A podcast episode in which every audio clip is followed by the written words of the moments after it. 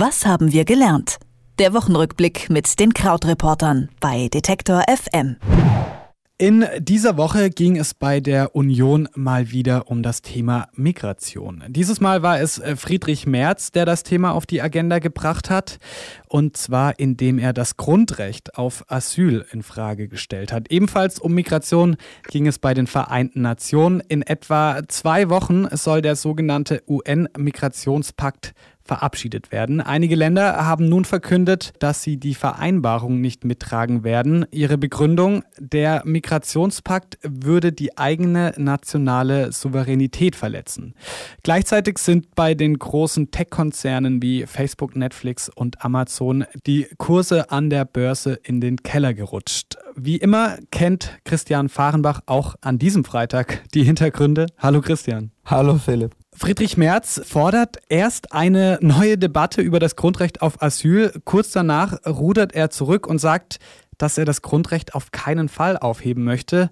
Was hat Merz denn an dem Grundrecht genau kritisiert und warum ist er dann sofort wieder zurückgerudert? Ich glaube, es lohnt sich da mal drauf zu schauen, was er genau gesagt hat. Und ähm, es geht eben um einen Satz, den er bei dieser dritten Regionalkonferenz, auf der sich die äh, Kandidaten für den CDU-Vorsitz vorgestellt haben, gesagt hat.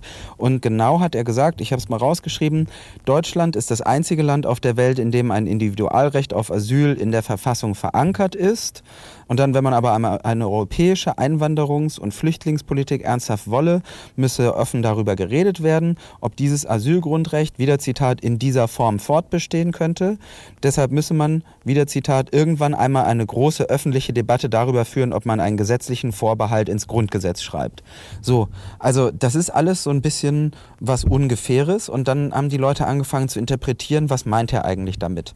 Ja, man kann sagen, es gibt eigentlich zwei Deutungsarten, zwei Lesarten, was was er gemeint haben könnte. Also sehr viele haben es so verstanden, er stellt grundsätzlich in Frage, ob Deutschland nicht mehr ein Recht auf Asyl garantieren sollte.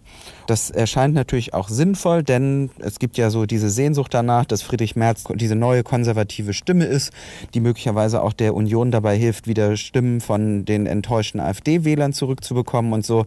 Also unterm Strich ist es auf jeden Fall schon so ein Flirt mit dem rechten Rand zumindest der Union. Aber bezogen will er sich haben konkret auf einen Artikel, den es im Grundgesetz gab, der bis 1993 galt, Artikel 16.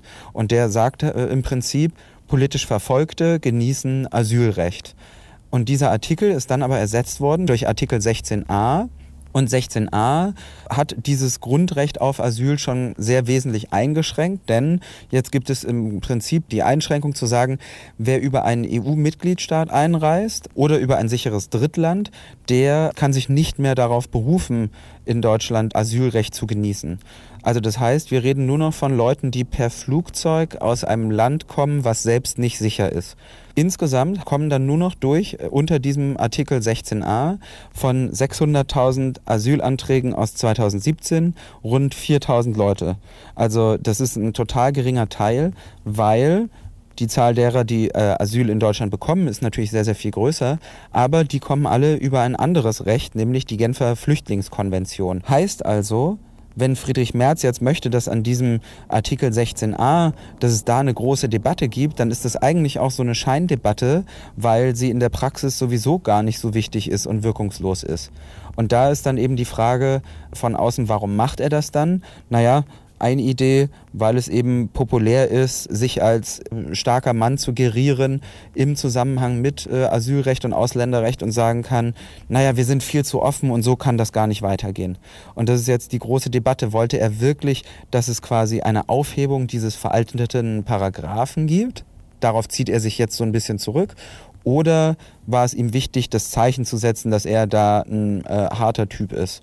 Und es kann halt beides sein. Seine Formulierungen von Anfang an lassen halt beide Deutungen so ein bisschen zu. Also unabhängig von der Deutung kann man am Ende sagen, Friedrich Merz hat das äh, Thema Migration äh, mit auf die Agenda gesetzt. Sein Konkurrent um den äh, CDU-Parteivorsitz, Jens Spahn, der hat das in einem anderen Kontext in der vergangenen Woche getan. Und zwar ging es bei Jens Spahn um den UN-Migrationspakt. Über den äh, soll diskutiert werden, sagt Jens Spahn. Was steckt denn genau hinter dem UN-Migrationspakt überhaupt? Wir haben da im Prinzip sogar eigentlich das gleiche Phänomen, denn auf dem Thema steht erstmal drauf Migration, Flüchtlinge. Das heißt, alle sind natürlich gleich ganz aufgeregt, auch nach der Debatte der letzten Jahre. Oder es verspricht auch dieses Potenzial, dass man da Punkte machen kann im konservativen Lager. Aber wenn man dann genau hinschaut, ist äh, die Situation sehr, sehr viel komplizierter oder vielleicht sogar gar nicht so schlimm, wie es in so der ganz erregten Debatte den Anschein erweckt. Also jetzt in dem Fall Migrationspakt, da geht es im Prinzip nur darum, dass die Mitgliedsländer der äh, Vereinten Nationen eine Vereinbarung treffen, ganz wichtig, die ist auch rechtlich nicht bindend, sondern die Vereinten Nationen hoffen, dass wenn es erstmal diese Vereinbarung gibt, sie auch immer in nationales Recht übersetzt wird. Aber nur weil es diesen UN-Migrationspakt gibt, resultiert daraus nichts. Und in dieser Vereinbarung geht es im Prinzip nur darum, dass man zum allerersten Mal weltweit regelt, okay, Migration existiert, ähm, wir gehen generell mit Migration positiv um und sehen darin eher Chancen als Risiken. Und letztlich ähm, einigt man sich darauf, wir wollen illegale Einwanderung verhindern oder illegale Wanderungsbewegungen verhindern und legale Wanderungsbewegungen besser steuern. Also eigentlich was, was, worauf man sich irgendwie so relativ schnell einigen können sollte. Aber jetzt haben wir eben das Problem, dass das Thema so, sich so gut für eine Debatte eignet und auch Jens Spahn spielt damit ja so ein bisschen, dass es eben doch eine größere Diskussion in vielen Ländern gibt. Jens Spahn hat auch gesagt, na ja, das sei alles so sehr im Geheimen verhandelt worden und so, aber also ich meine im Ernst, wir sind ja immer noch in so einer Entwurfsphase. Ähm, das Dokument steht auch online, also obwohl es noch nicht verabschiedet ist. Also man kann selbst diese Entwürfe lesen. Was auch ein wichtiger Punkt ist Jens Spahn so, in welcher Gesellschaft ist er eigentlich mit seiner Kritik? Wenn man sich anschaut, welche Länder sich aus diesem Pakt zurückgezogen haben, dann sind das ähm, Österreich, Ungarn, Bulgarien, Polen, Israel. Die USA haben gar nicht erst so an den Verhandlungen teilgenommen. Das heißt also, das sind alles Länder, die wirklich stramm rechts, rechtskonservativ, nationalistisch im Moment regiert werden. Also wenn wir jetzt beide Äußerungen von Merz und Spahn nochmal unterm Strich anschauen, ist es dann wirklich so, dass da auch äh, ein relevanter politischer Inhalt dahinter steckt? Oder würdest du sagen, da ist tatsächlich so eher ein populistischer Anstrich äh, zu entdecken. Also in meinen Augen ist es tatsächlich der Versuch, in dieser Debatte einen Pflock einzuhauen und wirklich da so eine, eine, so eine Hardliner, ähm, Hardliner-Position zu besetzen. Denn ähm, ja, wie gesagt, in der, äh, in der einen Sache gibt es kaum noch praktische Relevanz für das, was kritisiert wird. In der anderen Sache ist es erstmal rechtlich nicht bindend. Und ähm, es sind aber ja beides Themen, die sich dazu eignen, wenn man sie erstmal von außen liest, zu sehen, oh Gott, die Vereinten Nationen diktieren, dass jetzt die deutschen Flüchtlinge aufnehmen müssen oder oh Gott, wir sagen, wir nehmen einfach alle auf, die es immer gibt, was soll nur werden. Aber dann bei der, beim näheren Hinsehen entpuppen sich beide Themen, finde ich, als etwas differenzierter, als es diese Schlagzeilen erstmal vermuten lassen. Dann lass uns doch mal weggehen von der Migration und von der Politik hin zu Facebook, Amazon, Apple, Netflix und Google.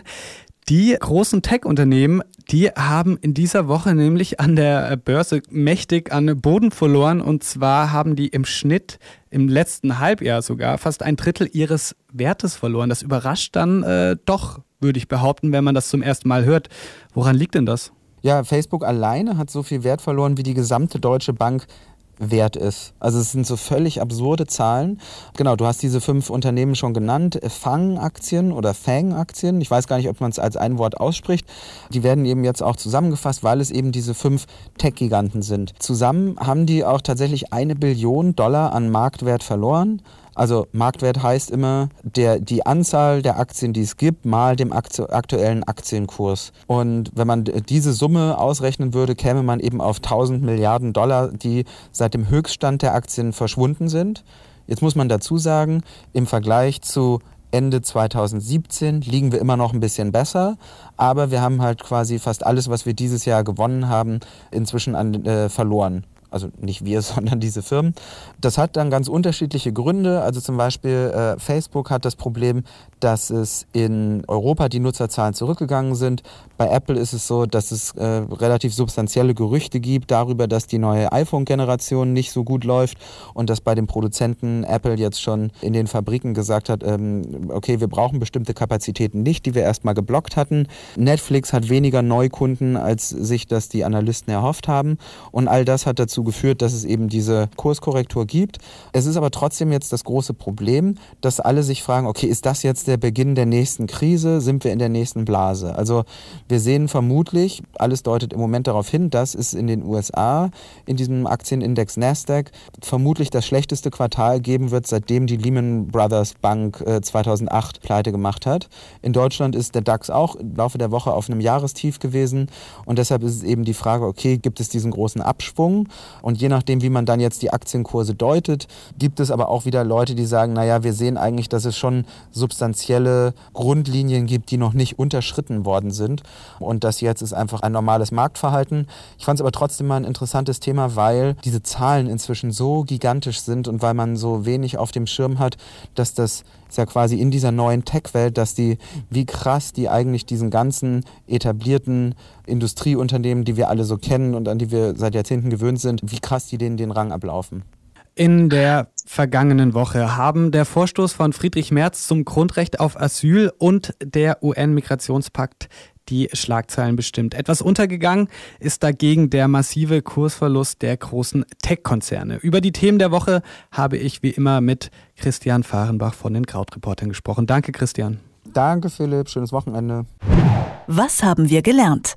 Der Wochenrückblick mit den Krautreportern bei Detektor FM.